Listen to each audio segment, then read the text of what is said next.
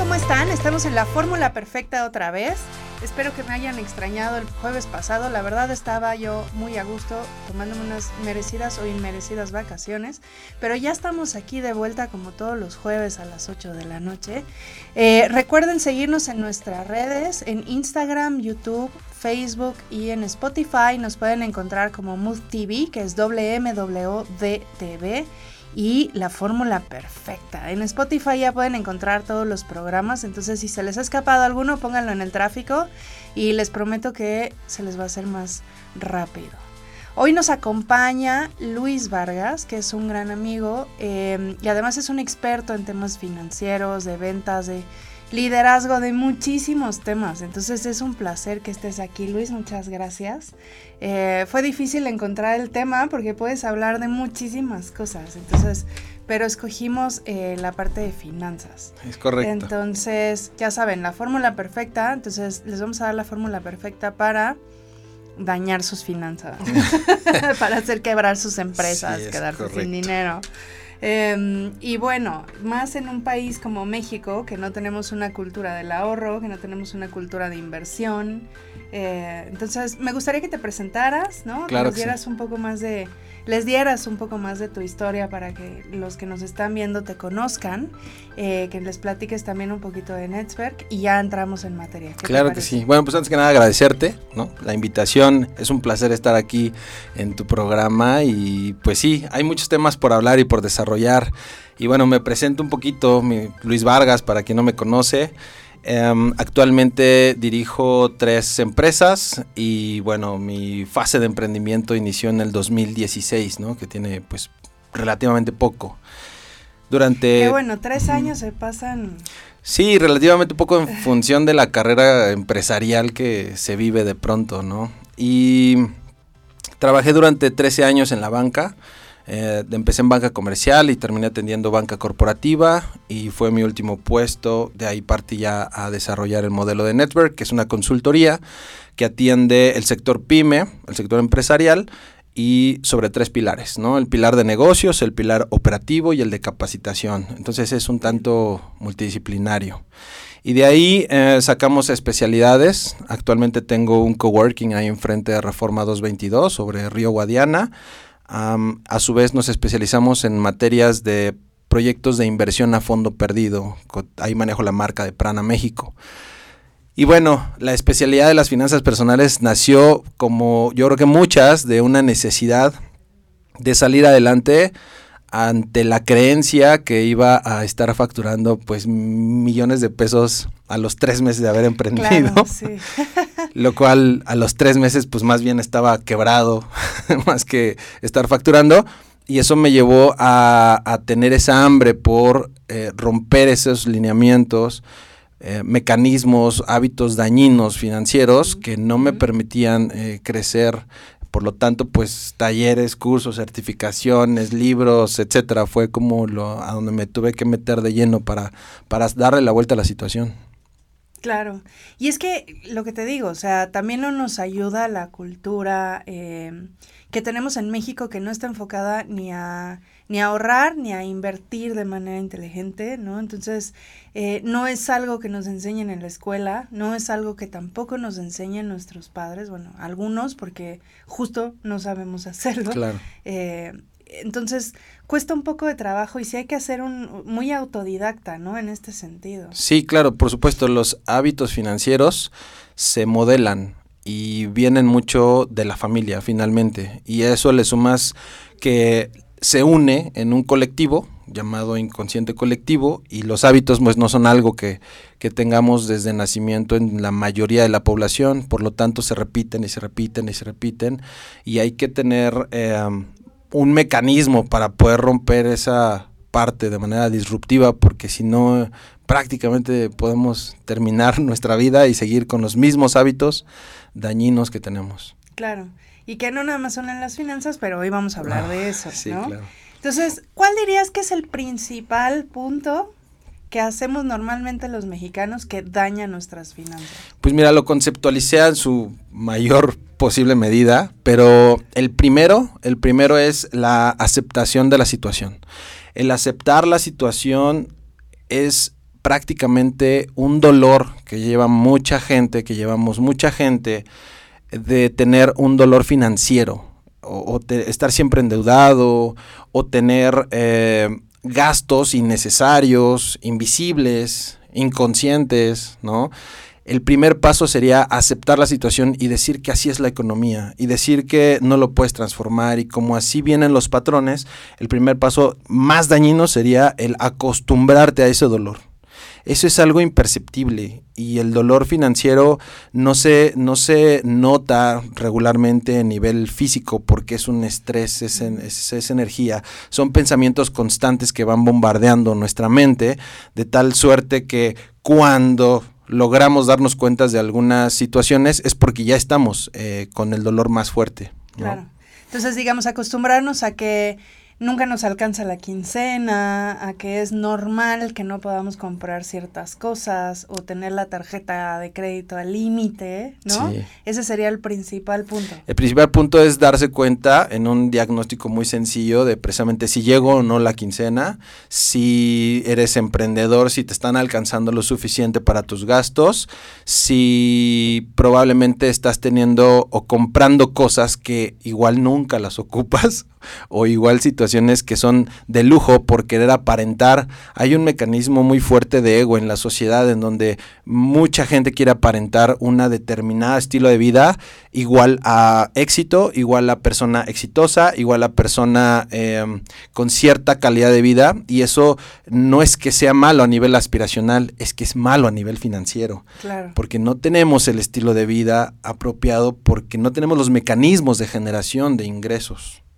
No me acuerdo dónde lo escuché, pero había una frase que decía, yo prefiero traer una cartera de 10 dólares, pero traer 300 dólares en efectivo, que traer una cartera de 300 dólares con 10 dólares en efectivo. Totalmente. Y no estoy diciendo que el lujo sea malo. No, no, no. Estoy diciendo que hay que equilibrar el, la economía. Claro, si tienes la solvencia económica, por supuesto. o sea, vaya, por supuesto, ¿no? Tienes el blindaje económico, pues pero por supuesto, puedes estar gastando de manera inmesurada o no, no lo sé, ¿no? Ya en función de tus hábitos, pero sí ese es un primer eh, factor, ¿no? La aceptación. La aceptación y no gastar o bueno, si quieren dañar su economía, gasten en cosas que no les alcanza, solo para aparentar, ¿no? Sí, sí, totalmente, ¿no? El poder comprar de manera impulsiva sin tener una conciencia previa a esa toma de decisión es lo que se hace una bolita de nieve, constante, constante, constante, y cuando lo queremos detener, de pronto ya es muy fuerte, ¿no? Ok. ¿Qué otro punto dirías tú? El siguiente punto después de la aceptación es el una vez que ya te das cuenta, porque evidentemente si no hay una conciencia para darte cuenta de ese punto, no lo puedes transformar. Y de pronto ya nos duele, ya nos dimos cuenta, y ahora ¿qué hacemos? Porque no tengo la información, no tengo el conocimiento para después aplicarlo. Entonces lo siguiente sería educarte, formarte, estudiar, investigar, eh, ir a talleres, ir a cursos, leer libros, em, juntarte con gente que sí efectivamente tenga hábitos diferentes a los tuyos. Ese es algo muy importante, porque lo aprendes más rápido modelando que a veces estudiando. Y como tomar buenos ejemplos. Como tomar buenos ejemplos, más o menos, sí. Y uno de los puntos principales es tener un plan. Porque ya nos dimos cuenta de pronto y en esta quincena ya no llegué, pero la siguiente entonces sí ahorré y ya estoy como nivelando la situación y de pronto sin pensarlo regreso al mismo hábito. Por lo tanto se tienen que hacer apalancamientos en el camino que nos estén recordando de manera constante. Y bueno, para educar tienes libros, hay mucha información en internet, ¿no? Muchos hoy ebooks gratuitos también. Hay muchos talleres también que son de, sin costo, eh, pero es llevarlo a la parte práctica, no es saberlo, porque si entonces da cursitis, talleritis, etcétera, y, y la situación sigue igual. Sí, ya me gasté cinco mil pesos en libros de cómo ahorrar. Literal, ¿no? Entonces, muchos dicen, es que eh, gastar en un libro es una inversión, sí, para el conocimiento aplicado. Si no, entonces la situación no cambia. Claro. No cambia la situación. Ah, Por mucho que sepas en materia financiera, difícilmente va a cambiar si no haces un trabajo interno constante de esos hábitos. Que además es todo un tema, porque estamos en un país de no lectores. En general la gente no lee. ¿no? Y luego compran los libros y no los leen de todas maneras. Y te luego si los leen no los aplican, como dices. Entonces, Y te voy a decir algo, eh, la lectura es uno de los principales mecanismos, pero también hay entrenamientos que ahora tienen una tonalidad vivencial.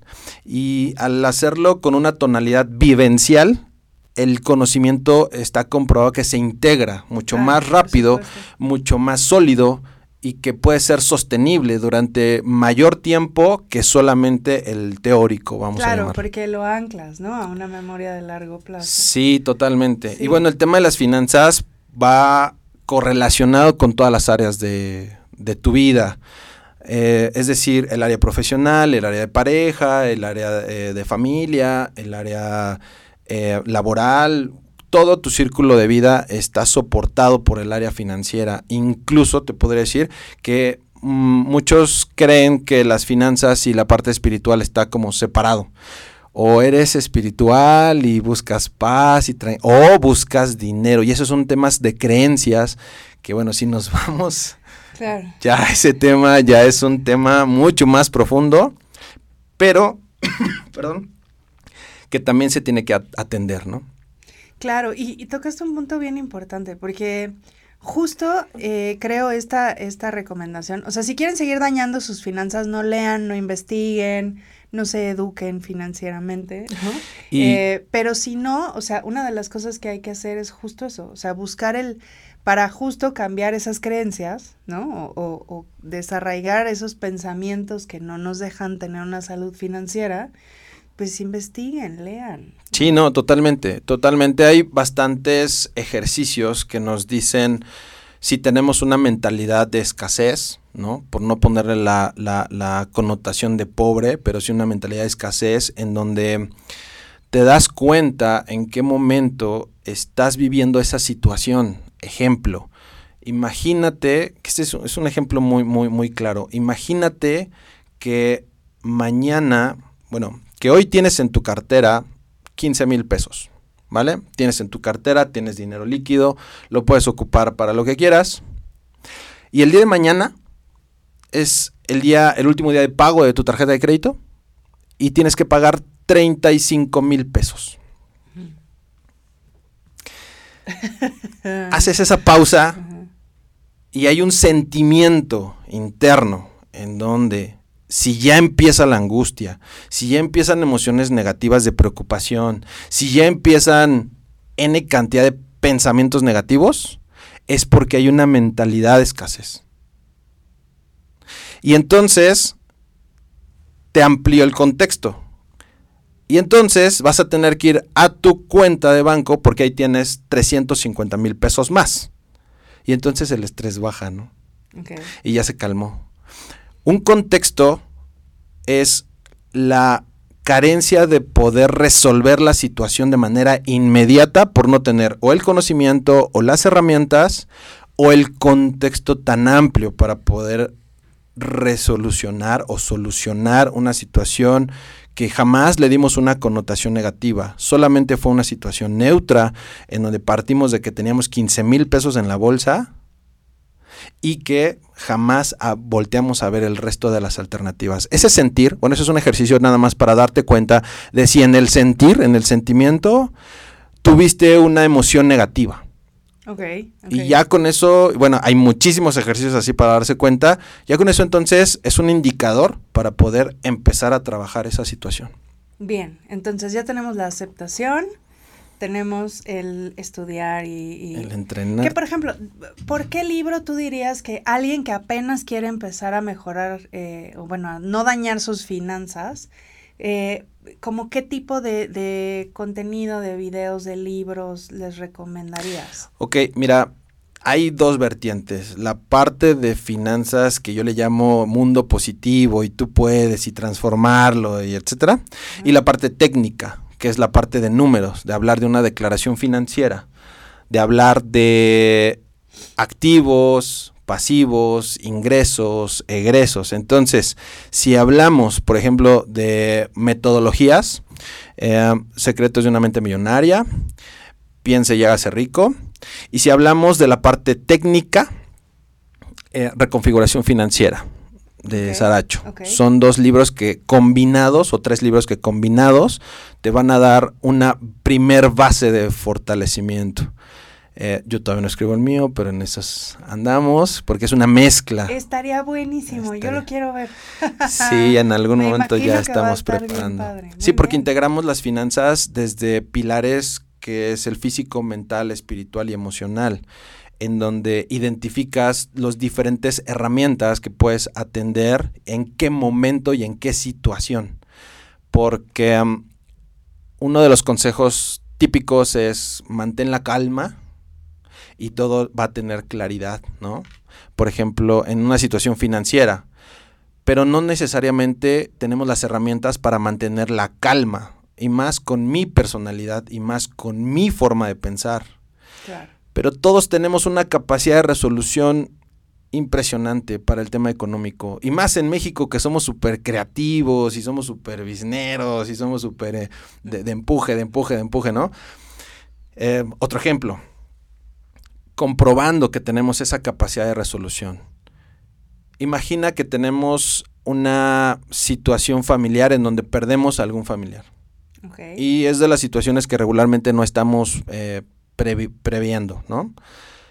No sé qué sucede, pero toda la gente se une, toda la familia se une y, salí, y salen, o salimos, porque también pasado por esas situaciones, adelante en esa situación. Y ya, se soluciona el problema de los gastos funerarios y de todo lo que conlleva. Sí, sí, es correcto, casi siempre se soluciona de una manera fácil. Sí, y, es un ejemplo, ¿no? del poder que tenemos tanto en trabajo en equipo, en comunidad y en lograr un, un objetivo en común. Ok, muy bien. Entonces serían esos tres libros principalmente, ¿no? Sí, yo creo. Que, yo creo que pueden encontrar algunos en audiolibro también. Eh, pensando en que luego hay gente que no lee, eh, o, que de pronto vamos en el tráfico, ¿no? Este, digo, no sé, yo paso a veces tres horas al día en el tráfico, ¿no? Entonces puede ser una buena opción. Sí, una buena opción. La reconfiguración que tenemos que hacer mental en, inicialmente, fuera del patrón de creencias, es mucho basado en la repetición, que es la manera en que hoy aprendemos eh, muchos temas de conocimiento. Entonces puedes poner un audiolibro mientras te estás bañando, mientras te estás cambiando, puedes ponerlo mientras vas manejando. Claro, los audiolibros tienen que ser información que estén eh, técnica, porque si no entonces te puede relajar mucho y es peligroso. ya no pones atención. Hay algunos audios ahí en YouTube que dicen este el audio para la riqueza y el audio para y de repente ponen música a una determinada vibración que, que, que, te puede relajar mucho, esos no. O sea, tiene que ser como algo platicado, que estés como escuchando una, una conferencia, una, una conversación es, es recomendable cuando van manejando, ¿no? Y algo que, que yo recomiendo personalmente, que fue una de las cosas que me parece que me ayudó en algún momento, fue poner un audiolibro con un volumen un tanto más bajito mientras estoy haciendo mi trabajo mecánico, ¿no? Mientras estoy haciendo, en mi caso, análisis, propuestas, estructuración de negocio, etcétera, etcétera.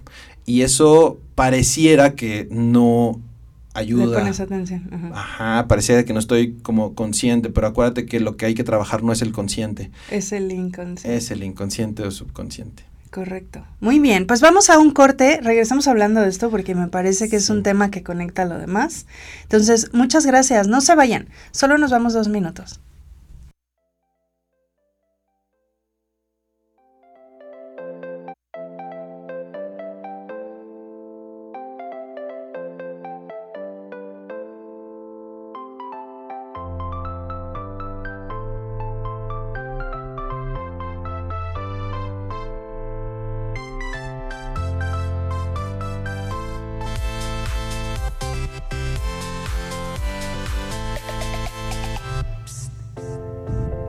Ya estamos de regreso en la fórmula perfecta. Tenemos a Luis Vargas. Estamos hablando de cómo dañar tus finanzas. Y tenemos unos comentarios de Juan que dice que también hay que cambiar ciertos hábitos, los microgastos y dejar de gastar. Y bueno, es que sí, de pronto gastamos en cosas que, no. Eh, yo me acuerdo eh, hace como dos meses, un día revisando mi estado de cuenta y tenía no sé cuántos cargos de iTunes que nunca había hecho y que no me había dado cuenta que existían. Pero ya sumándolos todos decía, oye, esto equivale a otra cosa, ¿no? Sí, sí, totalmente. Eh, entonces, creo que sí, luego son, son temas que se nos, se nos escapan un poco, ¿no? Mucho. Em, fíjate que no tenemos el hábito en la mayoría de las personas de tener un registro de ingresos y egresos. Eh, hay un mecanismo que es, le podemos llamar auditoría financiera. Para que podamos hacer una transformación tenemos que caer en conciencia de en dónde está el mal hábito o en dónde está el hábito dañino o, o cuál es ese lugar o momento donde estoy erogando más, donde estoy gastando más. Okay. Y para ello solamente he encontrado una manera de registrar absolutamente todo lo que va entrando y lo que va saliendo. Que bueno, si lo vemos en una tabla, lo que va saliendo es enorme a lo que va entrando regularmente. Entonces, a partir de ahí, hay, hay ciertas eh, aplicaciones que te ayudan a registrar este, hacer este proceso. Sin embargo, yo no recomiendo, si hoy es tu primer paso a la transformación, no te lo recomiendo. ¿Por qué? Porque el celular lo ocupamos para miles de situaciones. WhatsApp, Facebook, etcétera, que nos pueden desviar la atención en cualquier La mente es muy rápida, la mente es muy veloz. O sea, ay, voy a registrar, entras y ya está el mensaje del amigo, o el WhatsApp pendiente del trabajo, o bueno, N, ¿no? Y ya no lo registraste.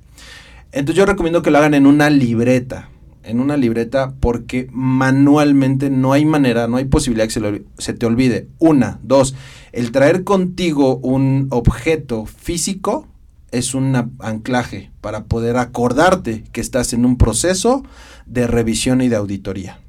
En el peor escenario, en el peor, en el peor escenario, la primer meta que habría que realizar es una semanal un registro semanal. Ya no hablemos de mensual, porque entonces si nos empezamos a poner metas muy altas también a nivel financiero, la mente lo hace inalcanzable y te dice, no, brother, no, no, por supuesto que no lo vas a lograr.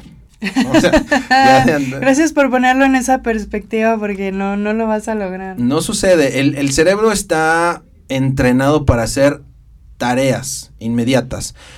Es decir, te voy a poner otro ejemplo son muchos ejemplos. Está perfecto, muy bien, así entendemos mejor todo. Sí, imagínate que llegas a, casa y está totalmente tirada tu casa. Me refiero desordenada, ¿no? Desordenada, este, sucia, desacomodada, etcétera. Y la instrucción que le das a tu cerebro es, vamos a limpiar la casa. Ya. O sea, el, cerebro no es genérico. El cerebro trabaja bajo lineamientos y órdenes puntuales.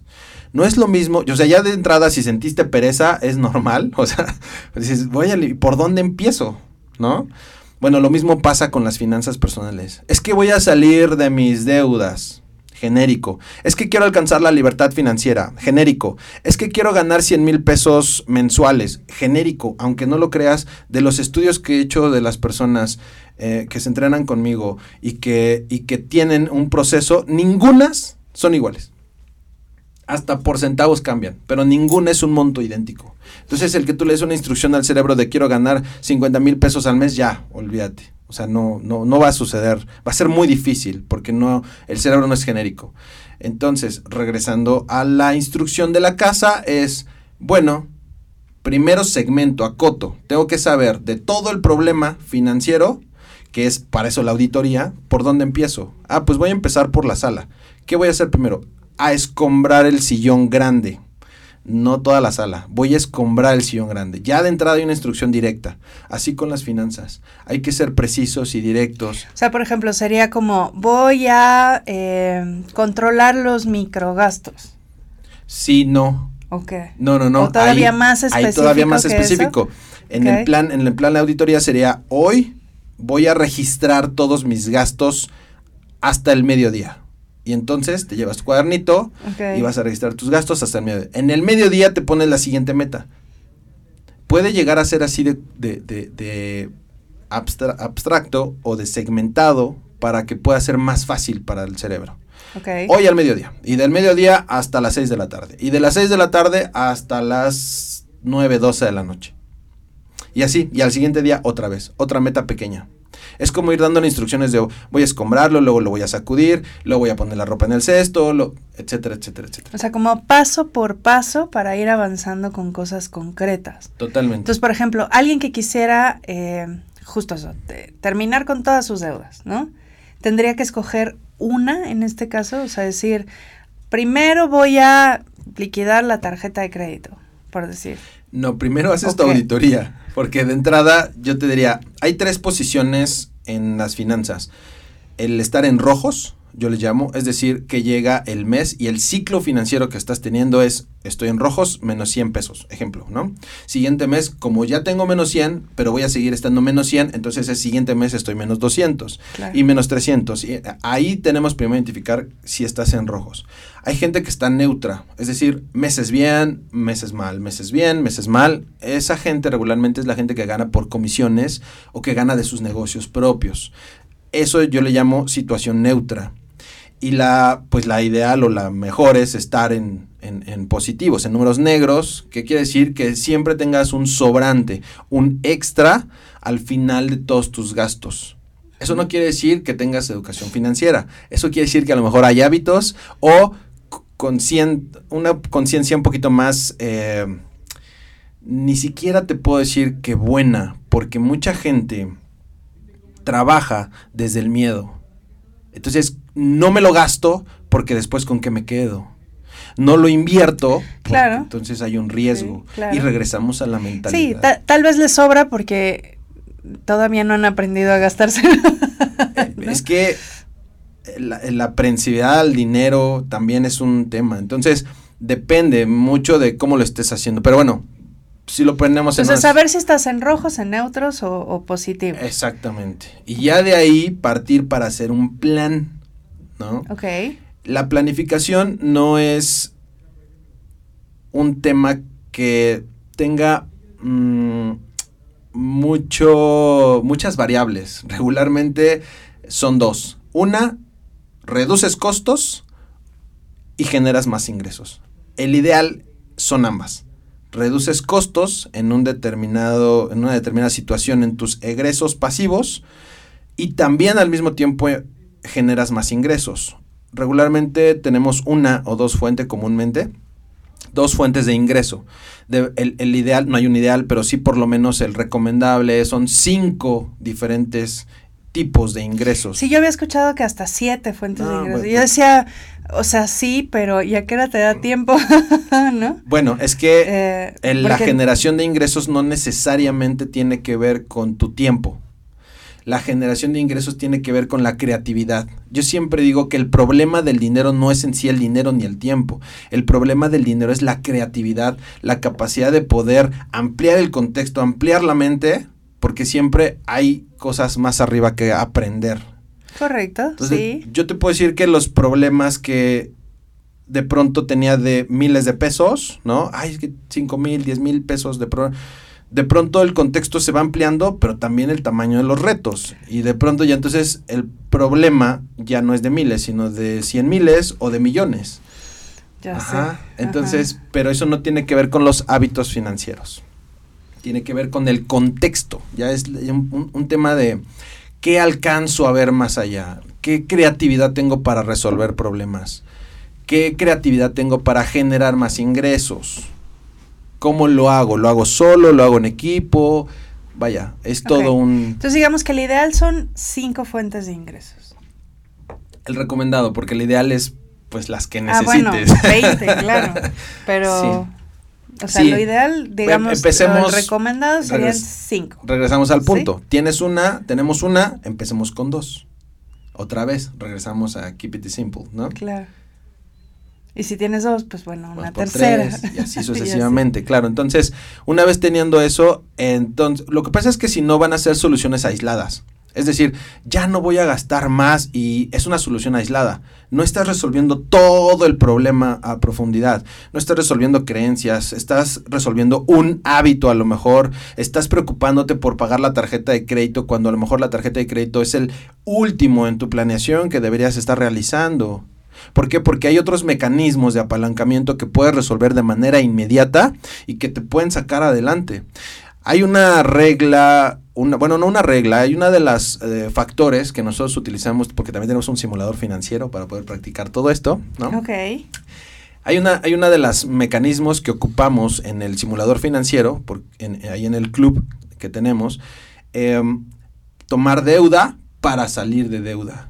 Pero tiene que ser estratégicamente planeada, porque si no, entonces te quedas con dos o tres veces más lo que estabas arrancando. Que supongo que tiene que ver con la tasa de interés, con el plazo, este, con que te sea una cantidad más fácil a, pagar o en menos tiempo. Sí, eh, ya depende hacia dónde lo dirijas. La estrategia puede ser capitalización o puede ser em, activos financieros que te den un ingreso constante de manera residual. La capitalización es una sola vez y eh, me refiero en términos de volumen y la, los ingresos que le llaman ingresos pasivos o ingresos residuales, que son lo que generan los activos, son constantes, pero regularmente son menores, ¿no? Y, incluso pueden llevar un determinado plazo mayor.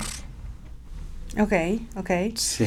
Bueno, pues es mucha información. ¿Qué, ¿Cuál sería el siguiente paso? A ver, ya pasamos por aceptación, ya pasamos por estudiar, este, eh, llevar, llevar un control de, gastos. Claro, eh, el siguiente sería no trabajar en los hábitos, ¿no? O sea, es decir, no enfocarte, no tener o desarrollar un plan, porque después de que estudias, pues sigue la acción, si no, no tiene sentido hacer tu plan financiero, entender tus finanzas y entonces, ahora sí, ejecutarlo, empezar por algo. Eh, mucha gente dice, yo voy a tener una excelente administración de dinero cuando tenga mucho dinero. Eso es como decir, yo voy a ponerme bien mamey antes de ir al gimnasio. O sea, ese es un nivel de incongruencia en el pensamiento. No sucede. Primero hay que administrar lo que hoy se tiene, tener hábitos financieros con lo que hoy se genera y después en automático hay un empuje energético, mental, situacional, para no integrar más, eh, que te va a llevar a alcanzar una nueva meta financiera. Ok. Entonces sería... Tercero sería trabajar en esos malos hábitos. O sea, sí hay ¿Qué sería, por ejemplo, un mal hábito financiero? Un mal hábito financiero, pues uno, quedarte en esa zona de confort, te digo, no hacer nada, ¿no? Pero supongo que ya pasamos por los otros. El educarte sería tener mecanismos propios que puedas identificar en función de ese conocimiento.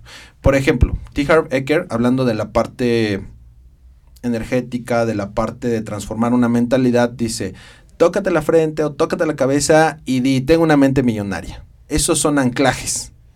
Hacer anclajes a nivel también técnico. Es decir, si voy a gastar en alguna tienda de autoservicio porque salí en mi hora de comida y no lo tengo planeado, no lo tengo presupuestado, entonces primero hacer el hábito de registro primero lo que voy a comprar y verifico si realmente vale la pena, no vale la pena. Hay un cuestionamiento de tres etapas. Antes de comprar cualquier cosa, tienen que preguntarse esto. Tres veces. ¿Realmente lo necesito? Y viene la primera respuesta consciente. Sí, sí, claro, se nos antoja un dulce. Otra vez, ¿realmente lo necesito? Bueno, así que digas, lo necesito, lo necesito. Igual no, pero sí me puedo dar el gusto. Y la tercera es, ¿realmente lo necesito? Hay muchos que lo cambian con ¿para qué lo necesito? Cualquiera de las dos es válida. Cuando llegas a la tercera, dices, no, creo que puedo saciarlo de otra manera. O sí, puede ser, ¿no? Y eso es un apalancamiento para evitar pues que se genere una bolita de nieve en esos hábitos o malos hábitos, ¿no? Por ejemplo. Bueno, yo te puse el ejemplo de la tiendita, pero ahí te va el ejemplo grueso para las mujeres, son las bolsas, los zapatos, para los hombres los relojes, los trajes. Y precisamente hay un tema de autoconocimiento para saber en qué gastas, porque dices, ay no, yo relojes no, pues sí, igual no gastas en relojes, pero seguramente tienes ahí dirigido un mal hábito financiero que no te has dado cuenta. Tal vez no sean relojes, tal vez no sean trajes, tal vez no sean... Pero ¿qué tal gastas en, no sé, eh, restaurantes, fin de semana? Mm, no, pues es que me gusta la comida buena, es que me... Sí, está bien, solidifica tu economía y luego entonces date la vida que, que quieres, ¿no? Ok, ok. Entonces, ¿realmente lo necesita? ¿Realmente? sí, o para qué. ¿no? Tomen nota. Muy bien. Y el último que te puedo compartir es esto, compartirlo. La, el conocimiento se graba más compartiendo, enseñando mostrando lo que estás aprendiendo, sea, aparte de tener entrenamientos eh, vivenciales y que lo tengas en práctica y que en ese momento estés trabajándolo, compártelo. Comparte el poco o mucho conocimiento con tu gente cercana, con tu familia, con tu esposa, con tus amigos, con tus hijos, con, con quien tú quieras. Y eso va a ayudar a que lo reafirmes. Tal vez te tienen de loco. Ay, no, ¿cómo crees? Yo no lo voy a hacer, no, eso es muy No me voy a estar tocando la cabeza. No me tocando la cabeza, güey. No lo hagas. Pero yo al enseñártelo, lo estoy reafirmando. Claro. Que ese es el punto. Claro. Sí, porque ah, fíjate que es un tema importante. Eh, yo he estado pensando mucho y ahora me lo refuerzas un poco, que justo ya estamos en una etapa eh, yo creo que como humanidad, ¿no? Que tenemos que compartir las cosas. Mucho. Y funciona mejor cuando las compartimos que cuando nos guardamos esos secretos, ¿no? Es que eh, es una mentalidad, otra vez regresamos a la mentalidad de escasez, ¿no? Si alguien gana, alguien tiene que perder. Claro. Y entonces si yo comparto esto, a lo mejor ya no va a ser tan bueno para mí o ya no me funciona son creencias, finalmente, y lo que hay que atender son las creencias. Entonces, compartir te empieza a generar algo que se llama abundancia. Y la abundancia es infinita cuando la alcanzas. Que no, está, que no es nada más dinero, ¿cierto? O sea, porque también hay un concepto como de abundancia que va ligado directamente al dinero y, no necesariamente solo eso, pues. ¿no? ¿no? no, la abundancia ya engloba un estado mental, espiritual, situacional, este, en todos los sentidos equilibrado y de tal forma que cada que das más, por llámale leyes universales o divinidad o como le quieran llamar, regresa a ti con mayor fuerza, con mayor volumen. Entonces el compartir desde la parte genuina, no hacerlo como el compartir porque me conviene. Entonces ya ahí pierde toda la, intención, ¿no? Claro. Sí. Sí, porque lo haces con un con un fin que no necesariamente es compartir, ¿no? Que igual funciona, no lo sé, pero ya no se siente igual, a, me refiero para alcanzar la abundancia. Ya, entendido. Muy bien. Vamos a ir a un corte y vamos a, regresar con esto que creo que quedaron como, como muchos temas ahí. Nos, van a nos va a hacer falta tiempo, pero eh, síganos en nuestras redes. Recuerden Instagram, Facebook, Spotify, YouTube como Move TV, que es WMWDTV, y eh, encontrarán algo del contenido, esto después que vamos a compartir algunas otras cosas en las redes de NCQ, que es NCQI, tanto en Instagram como en Facebook. Gracias.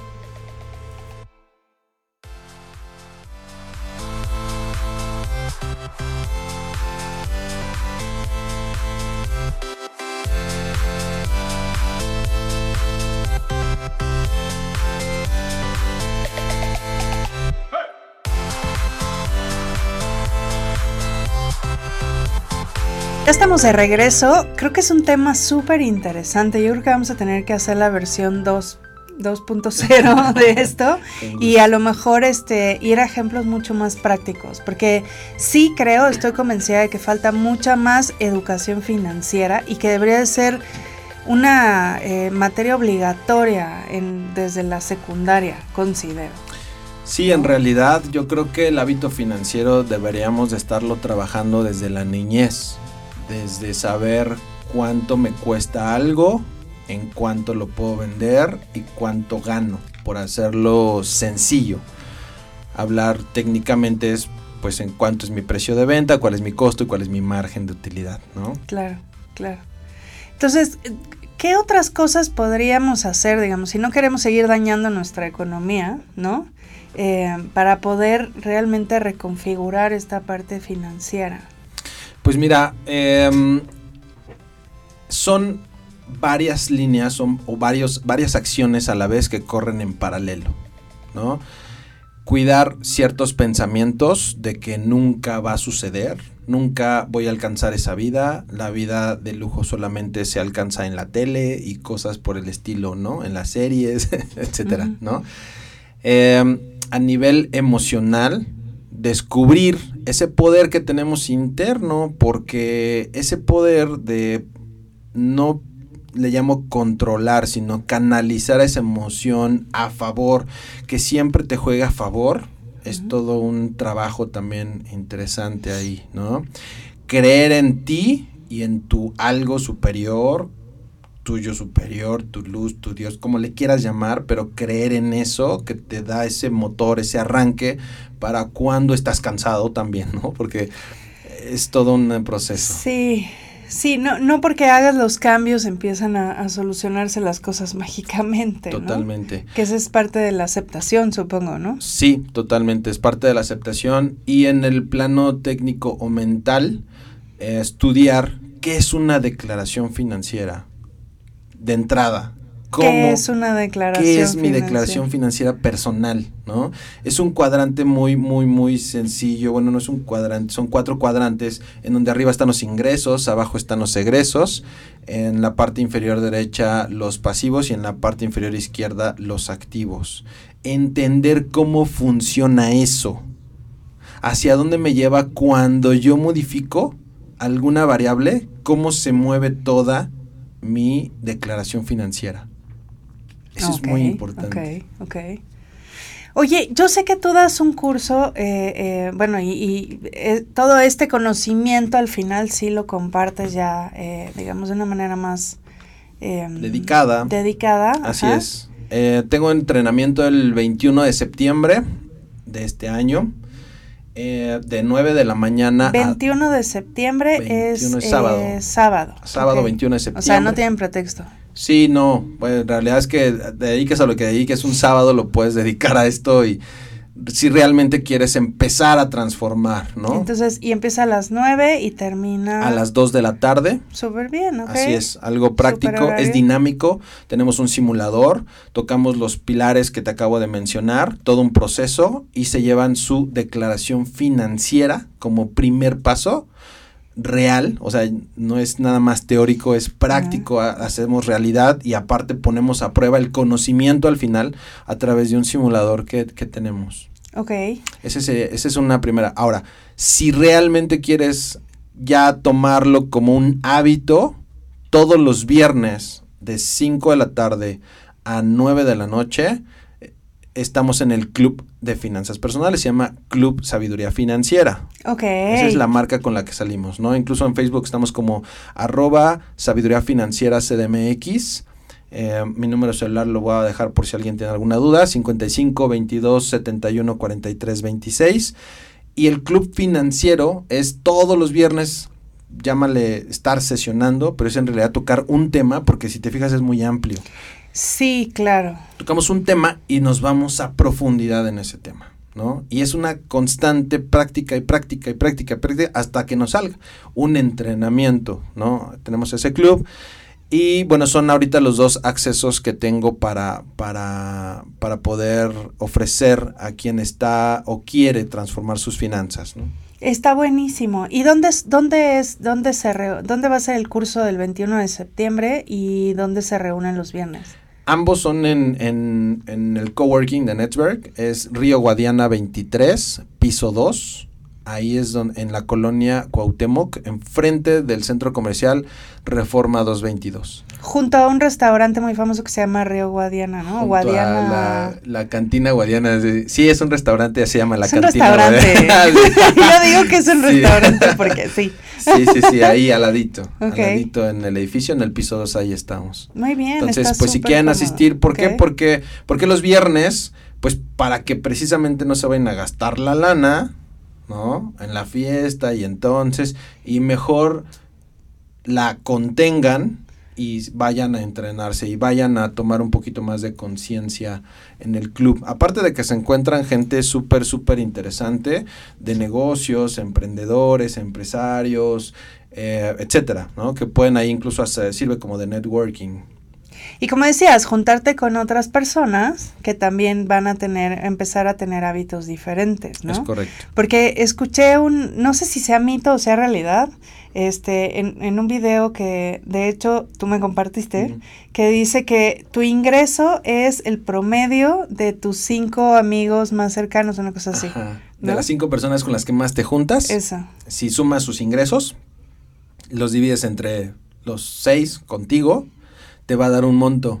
Y ese es el, ese es más o menos eh, tu ingreso que, que generas ahí con ellos, ¿no? ¿Será cierto? Pues dicen que hay un estudio. Yo he visto algunos ahí de documentales y etcétera. Y sí dicen que es, que es cierto. Pero independientemente de eso, es buen momento para, para caer Para cambiar de amigos, no. no, no, no, para, para, para, para caer en conciencia y decir, no, ah, vaya, es que entiendo que la amistad puede no tener una correlación directa con el dinero, técnicamente. No se deshagan de sus amigos. no, no, tampoco es como mucho. ya voy a cambiar amigos, no, no, no, no, no, es que mejor transfórmense todos, ¿no? A la vez. Ok. Entonces es, es como un, un- un impacto global en equipo. Yo siempre, por eso lo hago en equipo, por eso lo hago con mucha gente o, o- o varios, porque si no entonces es un, es un tema hacerlo solo. Es como salir a correr solo. Está más padre salir a correr con, con amigos, ¿no? Que, que hacerlo solo. Sí, claro, todo es mejor hacerlo en compañía y, y además porque siempre dos mentes piensan mejor que una y entonces supongo que estando como en estos grupos donde hay más de dos personas, pues empiezan a, a encontrar soluciones diferentes. ¿no? Sí, totalmente, totalmente y hay perspectivas distintas y es muy enriquecedor estar juntándote con gente que está comprometida con su transformación financiera. Muchas gracias Luis por venir, de verdad creo que necesitamos hacer una segunda versión, a lo mejor ya respondiendo dudas más específicas. Pero em, por favor compártenos las redes donde pueden encontrar más información. Está la de arroba sabiduría. Arroba sabiduría financiera CDMX, que es la información específicamente finanzas. Y hablar de negocios está mi marca personal como arroba Luis Vargas Developer. Em, también todos los lunes ahí mando información a las 9 de la noche para que puedan estar pendientes. Son tips, son consejos, son vivencias, eh, es experiencia que igual regreso a la base, ¿no? Compartir, compartir, compartir, compartir. Aprovechenlo, porque de verdad tienes un contenido súper valioso. Muchísimas No, gracias por venir, Luis. Ha sido todo un honor que estés aquí. El placer es mío. Eh, espero que estés pronto con nosotros. Con gusto. Y bueno, recuerden que todos los jueves a las 8 de la noche está la fórmula perfecta. Y síganos en nuestras redes como Mood TV, que es WMWDTV en Instagram, Facebook, Spotify y YouTube. Que tengan bonito fin de semana. Bye.